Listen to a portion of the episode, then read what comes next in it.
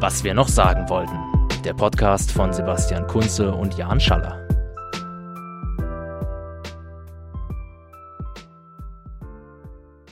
Hallo Jan und herzlich willkommen zu unserer Folge 15.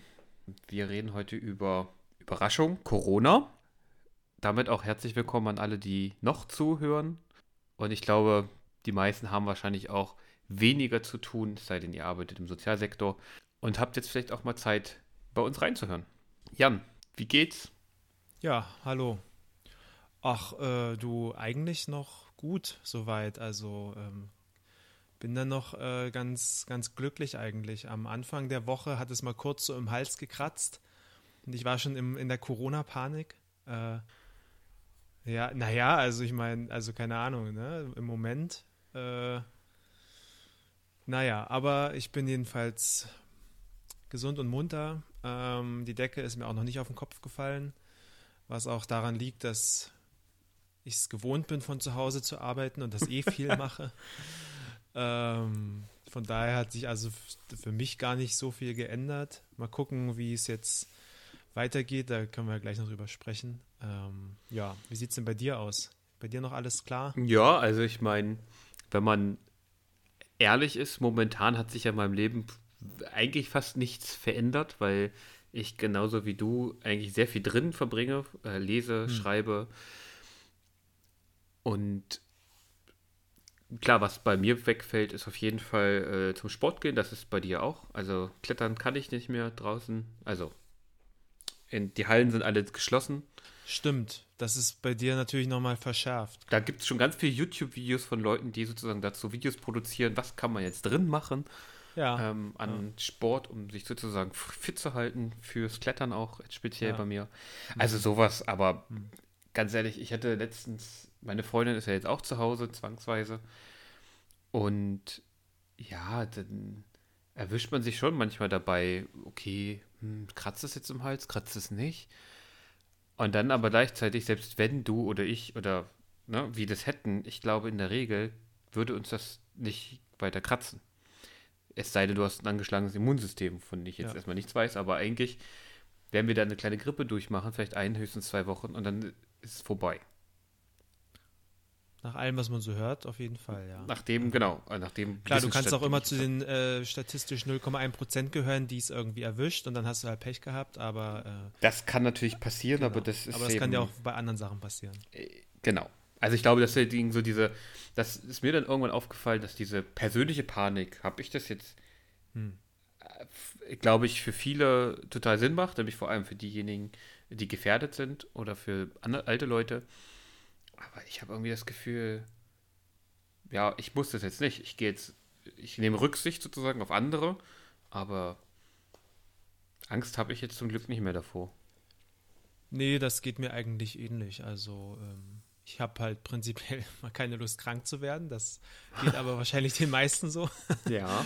ähm, ja, von daher, äh, aber nee, ich habe jetzt, schiebe jetzt keine Panik, dass, oh mein Gott, wenn ich es bekomme, dann ist es vorbei.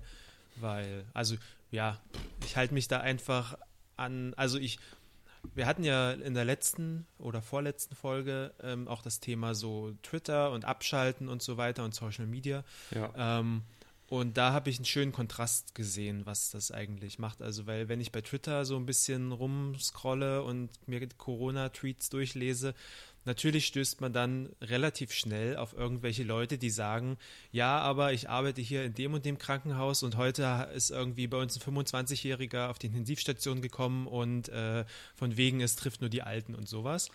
Ähm, und das ist dann, also ja, klar gibt es sowas, aber das ist dann halt auch wieder irgendwie so. Ähm, Vor allem fehlen da ja auch ganz viel Kontext, ne? Also ich genau, meine, hatte genau. der Vorerkrankung? Wa wa ja. Warum ist der wirklich auf Intensivstation?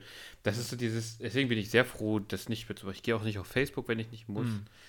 Ähm, nee, ich halte mich da auch fern von und halte mich tatsächlich lieber an die Statistiken und Aussagen, die es so von offizieller Seite gibt, weil ich glaube, das ist verlässlicher. Interessanterweise ist ja wohl ähm, ich habe vorhin noch in einen Artikel reingelesen, ähm, oder eine Pressemitteilung war das. Meine Universität, an der ich arbeite, ist ja auch äh, zu. Die hat ja. den Präsenzbetrieb eingestellt und wir dürfen auch nicht mehr kommen. Das Auf der Internetseite genau geht es aber noch ein bisschen weiter. Und da gehört eine der Professorinnen bei uns, gehört wohl zu einer Arbeitsgruppe, die an Vorschlägen arbeiten und die evaluieren quasi ähm, öffentliche Meinung zu diesem Thema und vor allem zu Corona. Und aus dieser Arbeitsgruppe kam jetzt eine Pressemitteilung von der Professorin bei uns an der Uni. Und da fand ich ganz interessant, weil die halt diese öffentliche Meinung dazu ja untersuchen, dass die meisten Leute, die allermeisten Leute sich den öffentlich-rechtlichen vertrauen und hm. äh, sich ihre Informationen bei den offiziellen Stellen, Robert-Koch-Institut und so weiter, äh, besorgen. Und das finde ich mal ganz spannend, weil bis vor kurzem hieß es immer noch, das Vertrauen in die Medien würde nicht mehr da sein, würde abnehmen und so weiter, obwohl alle Umfragen dem nicht zustimmen würden, hm. ähm, gab es so eine, so eine gefühlte Wahrheit ja. über, bei vielen Dingen. Ja, und interessanterweise sieht man jetzt mal wieder, nee, tatsächlich hm. vertrauen die Leute auf diesen behördlichen Angaben und den Instituten und so weiter und so fort. Dass da vielleicht noch andere Probleme mit zusammenhängen, ist mal noch ein anderes Thema, aber immerhin fragen sie jetzt nicht die AfD und sie fragen auch nicht irgendwie äh, Russia Today oder so für echte Fakten und Informationen. Das ist ja schon mal ein Fortschritt. Das ist ein Fortschritt auf jeden Fall. Und ich meine, wir haben ja auch schon vorher in den Umfragen eigentlich gesehen, dass es nicht per se eine Abnahme äh, im Vertrauen gibt, sondern einfach nur eine größere Polarisierung. Also früher gab, waren halt einfach sehr viele Leute, die ähm, gesagt haben, also ist dieses und jenes Medium vertrauenswürdig, haben halt viele gesagt, naja, weiß ich nicht, oder irgendwie sowas in der Mitte. Und jetzt haben, sagen halt viel mehr Leute entweder ja, sehr oder, oder einigermaßen oder halt nee oder, oder überhaupt nicht. Ähm, aber ja, das ist mir auch positiv aufgefallen, so im, äh, in den letzten Wochen. Also einmal so die Rückkehr zu ähm, seriösen Medien und zum anderen auch eine Faktenorientiertheit, ähm, die der ganzen Sache, glaube ich, relativ wohl tut. Äh, ist aber, glaube ich, auch einfach dem Umstand geschuldet, dass es einfach so eine Situation ist, die ähm, alle eingeprobten Routinen äh, irgendwie sinnlos erscheinen lässt oder die damit nicht äh, zurechtkommen oder wo irgendwelche typischen ähm, Argumentationsmuster oder politischen Programme und so weiter ähm, nicht angemessen sind, weil es einfach alles viel zu schnell geht und zu umfassend ist. Aber daran sieht man ja, das ist so ein bisschen mein Problem damit, hm. Mm, weil ja von vielen Leuten gesagt haben, ja, wir machen jetzt, was die Wissenschaft sagt und wir hören ja auf die Wissenschaft und so weiter. Ich meine, dass es auch darin eine Diskussion gibt, ja, und dass man sich vielleicht nicht immer zwangsläufig genau einig ist ja. in der Wissenschaft, ist irgendwie, das setzen wir mal voraus, das muss man mhm. jetzt nicht unbedingt. Was ich aber interessant fand, ist, dass die politischen Maßnahmen, die getroffen wurden auf Basis dieser, sind ja schon sehr einschneidend und sehr weitreichend ich sag's mal so, wenn ich jetzt drüber nachdenke, welche sozialen und vor allem auch ökonomischen Konsequenzen das alles hat und haben wird, offensichtlich, frage ich mich, wären nicht andere Maßnahmen möglich gewesen? Hätte man nicht Risikogruppen und Menschen ab 60 isolieren können, hm. damit der größte Teil der arbeitenden Bevölkerung weiterhin arbeiten gehen kann? Hm. Weil wenn das für die wirklich nicht, oder wenn das für die, so wie wir wissen bisher, nicht so schlimm ist, dann wären die vielleicht eine Woche oder zwei krank gewesen und danach wären die Leute durch. Die wären im besten Fall, das ist halt das Problem, was weiß man immer noch nicht so genau, weil man noch nicht so viel Untersuchungen an äh, Menschen vornehmen konnte, die eben schon durch sind mit der Krankheit. Ja. Wenn die dann immun sind, hätte das, wäre das ja ein Weg gewesen, die Leute alle durchzuschleusen, ja. damit dann man sich sozusagen besser auf die konzentrieren kann, die ja wirklich die, die Betten brauchen und die intensive Pflege. Das ist halt ja, so eine Sache, ich weiß nicht, hm, ob, hm. inwieweit das bedacht wurde. Darüber habe ich hm. bisher nie was gehört, sondern es also kam ja hab, plötzlich über uns alles. Ja, ich habe ein, zwei Sachen zu dem Thema gelesen, so ganz kurze. Ähm, das eine war, ähm, dass es halt einfach gar nicht so wenig Menschen sind, die Risikogruppe sind. Also es ist nicht so, dass du irgendwie von den 80 Millionen Deutschen ähm, eine Million nur unter Hausarrest stellen musst und dann wird das schon alles, weil irgendwie allein die irgendwie ich habe die Zahlen gelesen, habe mir nicht gemerkt, 13 oder 15 oder 17 äh, Millionen oder so, halt über 60-Jährigen oder so, die da schon mal reinfallen. Dann irgendwie alle mit Herzvorerkrankungen, alle mit Asthma und irgendwie sonstigen äh, Lungenwegserkrankungen. Und dann bist du halt ganz schnell auch bei, weiß ich nicht, 20, 25 Millionen und ähm, naja, das, also das war so die, die eine äh, Sache, dass es halt einfach extrem viele Menschen sind, die theoretisch Risikogruppe sind. Und das andere war, dass du nicht so richtig weißt, gerade scheinbar, was ähm, denn auch bei einem milden Verlauf an Nachvoll, also an, an Nachwirkungen äh, auftritt, an, an Lungenschädigungen und so weiter, die dann auch einfach ähm, trotzdem nicht mehr weggeht und dich in deinem Leben einschränkt, wenn du es denn hattest, auch wenn es mild verläuft. Ja.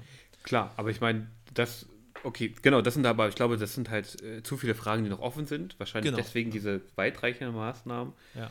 Ähm, gleichzeitig geht man ja davon aus, diese Maßnahmen sind, dienen ja nicht dazu, dass die Krankheit sich nicht ausbreitet, sondern die dient ja nur dazu, dass sie sich langsam ausbreitet. Mhm. Also deswegen, also Robert Koch Institut geht ja von so bis zu zwei Jahren aus, bis wir durch sind, in Anführungsstrichen. Ja. Das heißt, durch sein heißt, dass irgendwie mal gut bis zu 70 oder mehr Prozent der Bevölkerung diese Krankheit hatte. Ja. Also gerade was Folgeschäden angeht, ist das mhm. natürlich so eine Frage, wenn es die gibt, wird es so gut wie alle treffen. Ja. ja. Aber, gut, dass du das sagst, weil äh, vermutlich ähm, ist ne, auch ein Gedanke eben, also gerade das langsame Ausbreiten, sei, weil angenommen, du würdest jetzt halt schon irgendwie dem Großteil der Bevölkerung erlauben, einfach weiterzuleben wie bisher, dann hast du ja trotzdem prozentual ähm, gesehen deine, den, deine Anteile an schweren und sehr schweren äh, Verläufen. Und über die Millionen gerechnet wird es dann wahrscheinlich auch relativ schnell, ähm, auch bei niedrigen Prozentsätzen, dazu führen, dass eben die Intensivpflegebetten äh, und so weiter einfach voll und vielleicht schnell auch zu voll sind. Das könnte ich mir halt auch vorstellen. Könnte halt auch sein. Also ich meine, wir wissen jetzt auch nicht wahnsinnig viel über das Thema. Ja. ähm, definitiv nicht mehr als die Leute, die beim RKI sitzen. Aber es ist halt, ich glaube, es sind halt genauso viele Fragen, die sich eben Leute stellen. Ja. Ähm, weswegen ja auch eine ganze Menge Verrückter draußen Gehör finden und eine ganze Menge Verschwörungstheorien kursieren. Das ist aber, ich glaube, es ist immer so, mhm. so traurig das irgendwie ist. Es ist bei fast jedem Ding so. Was mich aber tatsächlich ähm, mehr beschäftigt als vielleicht irgendwie aus Solidarität oder aus Rücksicht ähm, selbst eine, ja, eine Selbstisolierung und eine Vorsicht an den Tag zu legen, sind zwei Sachen. Einerseits müssen wir, glaube ich, einfach über Hamsterkäufe reden. Also, ja. ähm,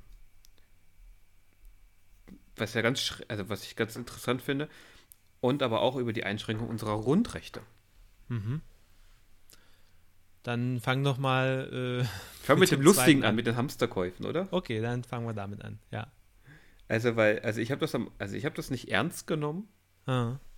Insofern, dass ich, wir sind nicht losgerannt, haben Hamsterkäufe gemacht. Ja. Ich habe mich dann aber zwischendurch in der letzten Woche, in dieser Woche, ist es ja noch heute Sonntag, in dieser Woche noch geärgert und mich mhm. mancher gefragt, sind wir jetzt irgendwie einfach die Dummen, die kein Mehl mehr abkriegen, weil wir ja. irgendwie letzte Woche habe ich noch auf die Liste geschrieben, okay, wir wollten Zwiebelkuchen machen äh, als Armbrot und wir hatten kein Mehl mehr da, jedenfalls nicht ausreichend Mehl und ich war auf der Suche nach einem einzigen Päckchen Mehl. Ey, ich war, also ich weiß auch nicht, ich war in einem, ich war in einem Marktkauf, in einem Rewe, in einem Edeka, ähm, ich glaube in einem Penny, sogar bei einem Alnatura und nirgendwo habe ich nicht nur ein Päckchen okay, äh, Mehl gefunden. Also weder Weizen, Vollkorn, also weder Vollkorn noch Normalmehl. Ja. Ich hätte irgendwie Kichererbsenmehl kaufen können. da war ich mir nicht sicher, ob das so mit dem Zwiebelkuchen so klappt. Ja, ja. Also es ist also der Wahnsinn. So, und das über wirklich ja. drei Tage lang, auch in verschiedenen Stadtgebieten. Ich bin ja wow. extra dann, okay. also meine Freundin arbeitet ja in einem anderen Stadtteil. Hm. Äh, und sie musste noch was aus der Schule holen weil die müssen ja trotzdem Noten fertig machen. Also musste sie nochmal in die Schule was besorgen. Und bin ich mitgefahren, weil da in der Nähe ist halt so ein riesengroßer Edeka-Einkaufszentrum. Hm. Da gab es nichts, also kein Mehl zumindest mehr. Ja, viele andere Sachen sind ja voll. Haarmilch habe ich auch nicht gefunden. Ja, das ist mir auch aufgefallen. Was mich aber gar nicht so stört, weil wir kriegen ja ein Liter Milch, kriegen wir von unserer Landwirtschaft, bei der wir ah. Teil sind. Mehr brauchen wir in der Regel nicht. Und Frischmilch gibt es überall. Die steht Echt? überall da. Das Niemand will frische Milch. Also jedenfalls bei uns in jedem mhm. dieser Läden, wo ich nach Mehl gesucht habe, war frische Milch im Rekürregal. Also ich habe es und auch noch genug. ein bisschen anders äh, erlebt. Also äh, Mehl ja auch, aber ich habe zumindest Mehl bekommen. Ähm, es war wenig, aber es war was da. Und Milch ähm, hatte ich tatsächlich den einen Tag das Problem, dass, also da, wo ich sonst überall sonst einkaufen gehe, in dem, in dem Lidl, da gab es gar nichts mehr, egal ob Bio, frisch oder Haar ähm, ja. oder auch Milchalternativen. Krass, Also es waren irgendwie noch, noch zwei Packen Haselnussmilch da und das war's, so ungefähr. ähm, und in anderen Supermärkten habe ich halt, ja genau, also da war dann ein bisschen Frischmilch äh, da und äh, dann interessanterweise die, ähm, die Bio-Haarmilch, die teurer ist, die gab es teilweise noch, aber die billige Haarmilch, die war restlos ausverkauft man kriegt ja fast, man kriegt ja eigentlich noch ja. alles. Man muss sich jetzt nicht, man muss sich keine Sorgen machen zu mhm. verhungern. Ja, ich glaube, im schlimmsten Fall müssten die Leute mal anfangen, wieder frische Sachen zu kaufen, wie frisches ja. Gemüse und Obst. Das ist in jedem Laden, dem ich Bilder, aus dem ich Bilder gesehen habe, oder wo ich war, ist das zur Hülle und Fülle mhm. noch da. Vielleicht sollten die Leute aber wieder frische Lebensmittel essen, das hilft vielleicht. Hilft auch beim Gesundbleiben. Hilft auch beim Gesundbleiben, genau. Was, worüber ich noch mir mancher Sorgen mache, ist das Klopapier, weil das ist immer noch nicht so richtig immer wieder. Ja, das also, stimmt. Und wir hatten Glück, dass wir nämlich noch eine volle Packung da hatten, mhm. aber die brauchen wir ja gerade auf. Mhm. Und am Ende aber dieser Zeit dann mal gucken, was dann passiert. Ist aber auch ein bisschen verrückt. Also ähm, klar sind die Leute äh, mehr zu Hause und benutzen dadurch ihre heimische Toilette mehr, aber ähm, du brauchst doch jetzt auch keine vier packen in einer Woche. Also das ist doch auch völlig absurd. Ich halte das, also die, die, dieses, das Modell überhaupt für total absurd. Ja. Also weil ich glaube, ich glaube auch die Leute, die alle Mehl gekauft haben, ich bin mir nicht die sicher. Die haben in ihrem Leben noch nie Leute, gebacken wahrscheinlich. Ob die alle wissen, wie man backt. Ja. ja? Oder was man damit alles machen kann. Ja. ja oder was sie mit Vollkornmehl, Roggen-Vollkornmehl anfangen soll. Mhm. Bin ich mir nicht so sicher. Aber irgendwie, ich habe bisher aber auch noch nie jemanden getroffen, also im Supermarkt. Man unterhält sich jetzt öfter übrigens im Supermarkt, habe ich das Gefühl. Mit anderen Leuten. Zwar aus der Distanz, aber trotzdem. ja. ähm, niemand hamstert irgendwie, wenn man Leute im Supermarkt trifft. Ja. Aber trotzdem ist alles leer. Ich wundere mich. Ich wundere mich. Ja. Ähm, was ich aber ähm, erstaunlich fand, beziehungsweise negativ bemerkenswert, ist, dass äh, halt die Verkäufer und Verkäuferinnen zumindest bei uns in den Supermärkten immer noch keine äh, Handschuhe oder Mundschutz oder sowas tragen. Und äh, bei denen fände ich es ja, äh, also für die selbst als, als, als, Eigenschutz einfach total sinnvoll, weil die sitzen den ganzen, müssen den ganzen Tag an der Kasse sitzen und mit äh, Hunderten oder Tausenden Menschen äh, sprechen und interagieren. Und dass da nicht irgendwie mal großflächig Lidl und, und Co. Gesagt oder irgendwie Vorgaben zum Schutz ihrer Mitarbeiterinnen und Mitarbeiter gemacht haben, finde ich schon ein bisschen skandalös, auf jeden Fall es ist halt so die, also ja, ich stimme dir grundsätzlich zu. Ich glaube, es ist halt auch heute die Frage, was kommt man so schnell ran ja. selber. Also ich weiß ja nicht, ne, also bei uns, ich habe, was ich jetzt schon viel gesehen habe, ist, dass die Leute an der Kasse Einmalhandschuhe tragen. Mhm. Masken habe ich noch nicht gesehen. Ja. Habe ich, erinnere ich mich zumindest nicht.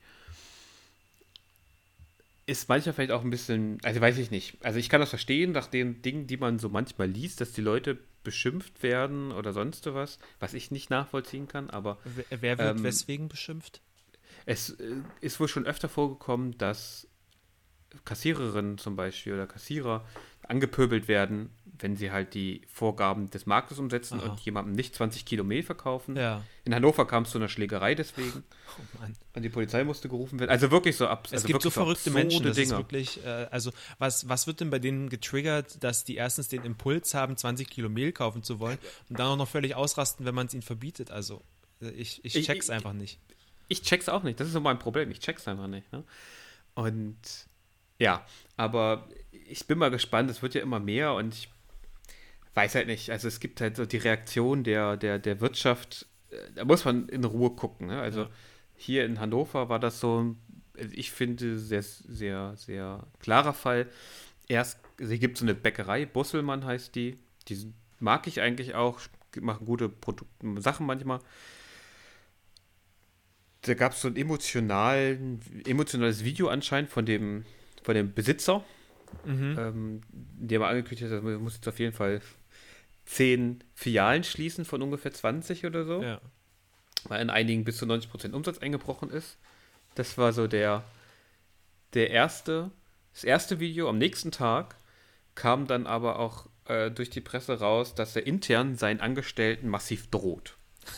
Also wer sich, wer sich leichtfertig krank schreiben lässt, äh, den will er rausschmeißen ähm, wenn Leute, wenn er, wenn er mitbekommt, also, und solche Krankmeldungen müssen jetzt auch bei ihm persönlich gemacht werden. Ja, schön. Ähm, dann, wenn er mitbekommt, dass Leute auf Corona, sogenannten Corona-Partys sind oder leichtfertig mit ihren Kindern rausgehen auf Spielplätze oder sowas, was ja mittlerweile in Hannover auch verboten sind, mm. die mhm. sind ja auch mm. abgesperrt und so, ähm, will er die fristlos entlassen. Also der, das, das ist so. Das ist doch überhaupt nicht vereinbar mit dem Arbeitsrecht. Glaube ich auch erstmal alles ja, nicht. Ne, aber ne, dass das ist natürlich auch möglich. Aber, aber diese, diese, diese, dieses Wirre zu sagen, ja. die Leute müssen doch in die, müssen den armen Bäcker unterstützen. Ja. Ja, und das ist halt, das ist ein Besitzer von einer Großbäckerei von über 20 Filialen, ja. ja. von dem viel abhängt und dann droht er so massiv seinen Leuten. Ja. Das ist halt, das weiß ich nicht. Naja, da dann ich, weiß man doch. Da fahre ich lieber ins andere Stadtviertel, wo mhm. ich vorher gewohnt habe und kaufe bei einem Handbäcker, der genau. auch noch so heißt, der wirklich von Hand bäckt, ja. meine Brötchen. Aber da weißt du jetzt zumindest, wo du nicht mehr dein Brot kaufen gehst nach der ganzen Geschichte. Ich mache ich ja sowieso nicht, weil ich ja Brot auch von der Landwirtschaft kriege. Okay. Deswegen bin ich relativ unabhängig davon. Aber es ist, zeigt halt, ich finde, es zeigt auch diese Ver Verwerfung, dass selbst bei solchen Leuten, ähm, naja, das Spuren hinterlässt. Ne? Ja. Also, ja. es sind ja, also es wird den als letzten treffen, weil der der Besitzer ist. Also die besitzte Klasse wird es als letztes treffen, das sollten wir nicht vergessen. Aber die ganzen kleinen, unabhängig jetzt von den Solo-Selbstständigen, von den Theaterleuten, von den Künstlern, wo wir, also wo ich ja auch viele Leute kenne, die jetzt hm. nichts haben, hm. wo auch nichts reinkommt, weil die ja sowieso nur auf Honorarvertragbasis immer arbeiten. Aber selbst die kleinen Unternehmen, Restaurants, kleine Bars und Cafés, mal gucken, wie lange die durchhalten, weil ich glaube nicht, dass die große Rücklagen haben. Und weiß ich nicht. Also ich bin ja. da sehr. Also ein Freund von mir arbeitet in Berlin in der Kneipe. Mhm der geht jetzt nicht mehr zur Arbeit, der kriegt doch kein Geld, weil ja. die wahrscheinlich, ich weiß es nicht genau, aber die, da passiert halt nichts. Ja, werden wir abwarten müssen und einfach schauen. Ich glaube, das können wir halt einfach gerade noch nicht sagen, was und in welchem Ausmaß das ähm, Folgen haben wird. Das stimmt. Was aber schon, was Überleitung, wo wir schon sagen können, was es für äh, Konsequenzen hat, sind ja die Einschränkungen unserer Grundrechte ich, ich kriege das Zitat dieses äh, berühmt-berüchtigten ähm, rechten Denkers nicht mehr ganz zusammen ähm, über den Ausnahmezustand. Mhm. Ich glaube, der, der Macht hat, ist derjenige, der über den Ausnahmezustand mhm. entscheidet. Mhm. Und das ist ja genau das Problem. Wissenschaftler halten sich zurück, weil das nicht ihre Entscheidung ist. Also das RKI sagt, es kann, bis das hier vorbei ist, zwei Jahre dauern. Ja. Wie lange, also ne, wie lange Einschränkungen hinzunehmen sind, muss dann immer wieder neu entschieden werden, ja. aber eben auch nicht von irgendwelchen Wissenschaftlern, sondern eben von Politikerinnen, die wir in diesem System wählen müssen. Oder auch nicht, aber die jedenfalls hier die, die, die Macht ausüben und herrschen.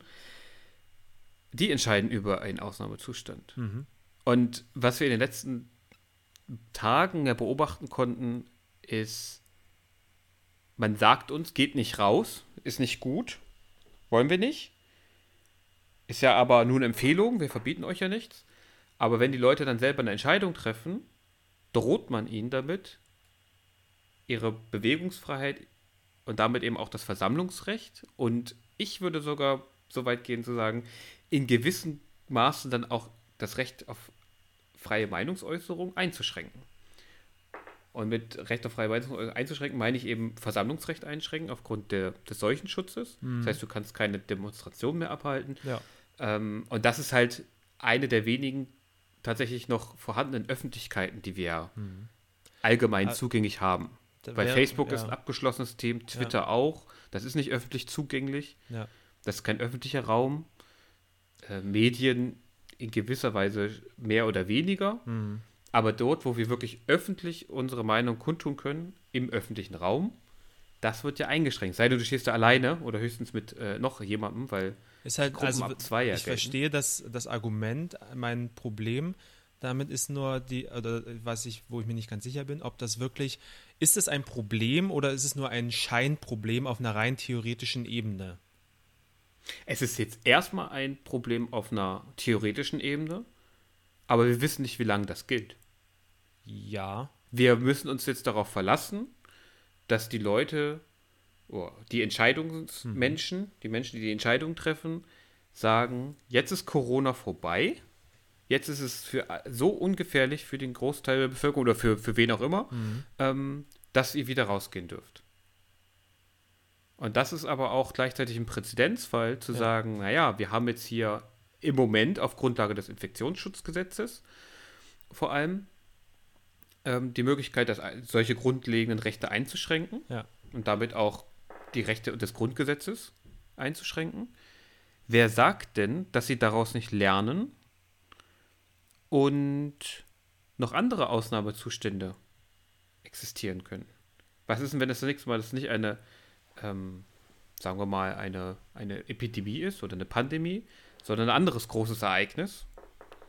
Klimakatastrophe könnte ja irgendwann auch zukommen, dass man dann nicht mehr will, dass die Leute bestimmte Dinge tun dürfen. Hm. Also natürlich ist es ein theoretisches Problem, weil ja. ich kann jetzt auch noch rausgehen und rumbrüllen oder ja. was auch immer Leute jetzt draußen machen. Also ich würde es mal so, äh, oder ich sehe es, glaube ich, so, dass es für mich äh, gerade wirklich eine so außergewöhnliche Situation ist, die auch, also die, glaube ich, historische Dimension hat, äh, wo wir in 20, 30 Jahren drüber sprechen werden, damals in 2020. Ähm, das ist für mich gerechtfertigt ist und ich auf der einen auf der anderen Seite aber auch äh, genug Vertrauen habe in die äh, Öffentlichkeit und vor allem in die kritische Öffentlichkeit, ähm, dann auch, die, wenn es denn zu solchen von dir skizzierten Fällen käme, dann entsprechend äh, darauf zu reagieren. Also ich denke schon, ähm, dass da sozusagen genug kritisches Potenzial auch äh, vorhanden ist, um eben dann auf genau solche Versuche reagieren zu können und es aber aktuell eben in meinen Augen angemessen ist, auch so drastisch zu reagieren, weil es eben auch eine drastische Situation ist. Ich stimme dir insofern zu, dass ich auch teile, dass es eine, in gewisser Weise eine Ausnahmesituation ist, mhm. die wir bisher noch nicht erlebt haben. Mhm. Wir aber gar nicht absehen können, passiert das vielleicht nochmal, passiert das vielleicht noch auf eine andere Art und Weise. Ja, klar. Ähm, ich habe nicht so viel Vertrauen in staatliche Institutionen, aber das ist eben ein Unterschied zwischen nee, ich habe ja auch gesagt, kritische Öffentlichkeit und nicht staatliche Ja, also ich, ich, ich glaube an eine kritische Öffentlichkeit. Ich denke, dass sie existiert, aber ich bin nicht von ihrer Effizienz und Effektivität, äh, Wirkung auf Politik überzeugt. Ähm, aber dann musst du dir doch mal sowas anschauen wie äh, Atomausstieg oder sowas. Das hat ja nur, ist ja nur, hat ja nur funktioniert wegen einer sehr kritischen Öffentlichkeit. Also weil die öffentliche Meinung extrem in die Richtung Ausstieg gekippt ist in dem Moment durch ein Ereignis. Ja, aber es war dann keine, in dem Sinne, in meinen Definition kritische Öffentlichkeit, sondern es war eine Mehrheitsgesellschaft, die ähm, Angst hatte aber mal, also mal anders, gewendet, anders gewendet. Du hast ja auch, also nicht bloß, ich, diesen einen Punkt nur ganz kurz. Ja. Äh, du hast ja nicht bloß die, äh, was, was wir jetzt vielleicht gemeint haben, äh, eher linke, kritische Öffentlichkeit, die, die es um, um Freiheitsrechte geht, im, auf so einer theoretischen Ebene und bürgerliche Freiheitsrechte und so weiter, sondern du hast ja auch noch so die, ich nenne es jetzt mal Normalbevölkerung, die einfach ähm, ihr Ding machen will und sich nicht gern einschränken lässt, schon gar nicht beim Klopapierkauf, äh, aber auch nicht bei dem, wie sie irgendwie ins, ins Restaurant geht und so weiter. Das ist ja auch nochmal so, ein, so eine Art Potenzial, was sozusagen, ähm, glaube ich, auch relativ äh, lautstark sein kann, wenn wir uns die Debatten der letzten Jahre angucken. Ja, da stimme ich dir zu. Das ist nämlich sozusagen der Punkt, auf den, eigentlich wollte ich da am Anfang drauf eingehen das ist, zeigt ja jetzt auch, wir sind in der Lage, schnell und großflächig und massiv zu reagieren als Gesellschaft mhm. oder als Politik. Aber die Krisen müssen offensichtlich so eminent sein und so uns äh, vor den Kopf gestoßen werden, dass wir reagieren. Denn die gleichen Sätze, wir hören hier auf die Wissenschaft und so weiter, wie wir, wie wir es ja am Anfang gesagt haben, was jetzt passiert, hört man bei dem Problem um Klimawandel ja nicht. Das ist ein sehr und da Punkt, verschiebt ja. man das Problem. Und ich glaube ja, wir merken die Auswirkungen jetzt schon. Die Dürre in den letzten zwei Sommern merkt man. Also ja. Bauern merken das. Und den nicht existenten halt Winter hat man auch äh, wieder mal gemerkt. Also. Ich, ich fand es gruselig, ganz ehrlich, gruselig, diesen sogenannten Winter. Und es ist aber nicht so eminent bedrohend für, für, für uns, also ne, mhm. ne, als Bundesrepublik Deutschland, äh, für, diesen, für, die, für diese Gesellschaft und den Staat, dass sie sich gezwungen sind zu reagieren. Und das ist halt so, macht mir nicht viel Hoffnung auf die Zeit nach dieser Krise, nennen wir es mal. Hm. Weil, weil dann wird es wieder, dann wird man versucht, dann wird die Wirtschaft wieder aufgebaut werden müssen, dann treten andere Dinge mal wieder in den Hintergrund und dann mal gucken und naja, in zehn Jahren vielleicht dann wieder und dann ist es halt aber auch schon zu spät. Ja, also ich sehe es, also es gibt ja gerade auch ein paar äh, so Debattenbeiträge, wo es darum geht, naja, wird das jetzt grundlegend was verändern? Wird unsere Gesellschaft dadurch eine andere? Ähm, ich bin da, glaube ich, bei dir. Ich sehe es noch nicht so ganz kommen. Lass mich aber auch gern. Es wird ja auch davon total abhängen, wie lange das jetzt dauert und wie gravierend es noch wird und so weiter ja. und so fort. Also ich glaube zum Beispiel, ähm, Norditalien wird das schon deutlich verändern, äh, was jetzt gerade passiert. Also das ist ja nochmal eine, einfach eine so äh, verrückte und auch traurige Geschichte, wenn die da irgendwie, also ich weiß nicht, gestern wieder 800 Tote an einem einzigen Tag haben. Das ist ja wirklich schon eine Katastrophe historischen Ausmaßes, wie es wahrscheinlich noch nie da war. Also wahrscheinlich nicht mal, äh, also ja, über die Zeit. Ich sag nur spanische Grippe, das ist schon ein bisschen heftiger gewesen. Noch. Ja, nee, klar, also, ähm, aber Ne? Aber also schon historisch. Für sehr lange Zeit, historische definitiv. Größenordnung, auf jeden Fall. Auf jeden Fall. Und das ist halt genauso der, das, das, das Problem. Und ich meine, ich sehe schon, dass, äh, also in meinen Augen ist Potenzial da, um die Gesellschaft mhm. positiv zu verändern. Mhm. Ich bin aber genauso starker Pessimist, dass ich nicht glaube, dass wir das tun werden. Und das passiert. Gleichzeitig sehe ich, dass meine Schwester wohnt ja, ist ja noch in Angola Mhm. Und ähm, da gibt es jetzt auch schon den ersten Fall in der Hauptstadt. Und ich weiß auch schon, wie zum Teil einige äh, Konzerne mobilisieren und äh, ihre vor allem ausländischen Mitarbeitenden sensibilisieren, was sie jetzt so alles zu Hause bunkern sollten. Mhm. Und ähm, ja, ich, also ich glaube, dass ähm, das in anderen Ländern noch viel heftiger aussehen könnte. Gerade in Staaten wie zum Beispiel Angola, die sehr stark auf Importe angewiesen sind wir müssen auch gar nicht so weit weggehen, sondern einfach nur nach Griechenland schauen, in die Flüchtlingslager äh, auf, in, auf den Inseln. Ähm, ja. ja. Wenn da äh, äh, äh Covid-19 ausbricht, dann ist aber ganz schnell vorbei. Das ist in den ganzen Anrainerstaaten, zum Beispiel Syriens, der Fall. Und auch viele andere Länder, ne? Ja. Also, das ist ja das Interessante, oder das ist ja das Spannende, dass diese sehr auf Neuigkeit basierende Nachrichtenerstattung, die wir gerade hier massiv mitbekommen, welcher Virologe hat jetzt was gesagt, mhm. wird das ja, es kommt jetzt langsam wieder, aber in den ersten zwei Wochen ist das komplett ausgeblendet worden, hatte ich das Gefühl. So, was sind denn, wie sieht es denn da aus an den Rändern, ja, in diesen sogenannten geflüchteten Lagern, ja. in Gemeinschaftsunterkünften ja. in Deutschland auch. Ja, Und auf jeden Fall. Da ist nämlich Social Distancing ist nämlich keine Option, weil die hocken Ge zu viert auf dem Zimmer. Geht einfach nicht, genau. Oder und zu äh, fünft in einem äh, Zelt, was nicht warm hält. genau, also deswegen, und äh, da stiehlt sich Deutschland, aber auch die EU massiv der, aus der Verantwortung, ja. weil sie einfach nichts machen. Es ist einfach nicht mehr von Interesse. Auf der anderen Seite wird ja gerade demonstriert, dass es überhaupt kein Problem wäre, die Menschen äh, zeitnah und effektiv auszufliegen und woanders zu verteilen, weil nämlich irgendwie gleichzeitig 20.000 Deutsche aus dem Urlaub nach Hause geholt werden. Ähm, ja, ja, und ganz nebenbei ähm, die wenigen positiven Aspekte des neoliberalen europäischen Systems kaputt gemacht. Reisefreiheit, Schengen-Raum, Reisefreiheit. Ach so, ja. Die ja, ja, massiven Grenzkontrollen an mhm. fast allen europäischen Staaten mittlerweile. Und die Reaktion der Bundeskanzlerin auf die Frage, wird das wieder zurückgenommen bei einer Pressekonferenz, wenn sie sagt, ich hoffe schon, zeigt nicht irgendwie gerade an, dass da viel Vertrauen in EU und in die anderen mhm. Mitgliedstaaten vorhanden ist. Also ich glaube, dass wir hier auch, das haben aber schon viele andere gesagt, ähm, im schlimmsten Fall auch den, das Ende, den Anfang vom Ende hm. der EU sehen. Als nicht so Mindestens in der Form, wie sie momentan existiert. Also ich kann mir, Korrekt. also ich denke schon, dass es nach wie vor ähm, bei, naja, den, also bei vielen EU-Staaten nach wie vor auch einen Konsens gibt, dass die EU prinzipiell ihnen nützt und dass auch ähm, Freizügigkeit was Gutes ist. Ähm, und dass, also wenn ich so, weiß nicht, so Benelux, Frankreich, Spanien, Portugal, die nordischen Staaten, Deutschland, die haben sicherlich alle ein Interesse daran, wieder zu einem freien, ähm, auch Personenverkehr zurückzukehren. Ähm, mit Osteuropa und Südosteuropa bin ich mir da nicht so sicher durch die Regierungen, die da momentan größt, äh, großflächig an der Macht sind.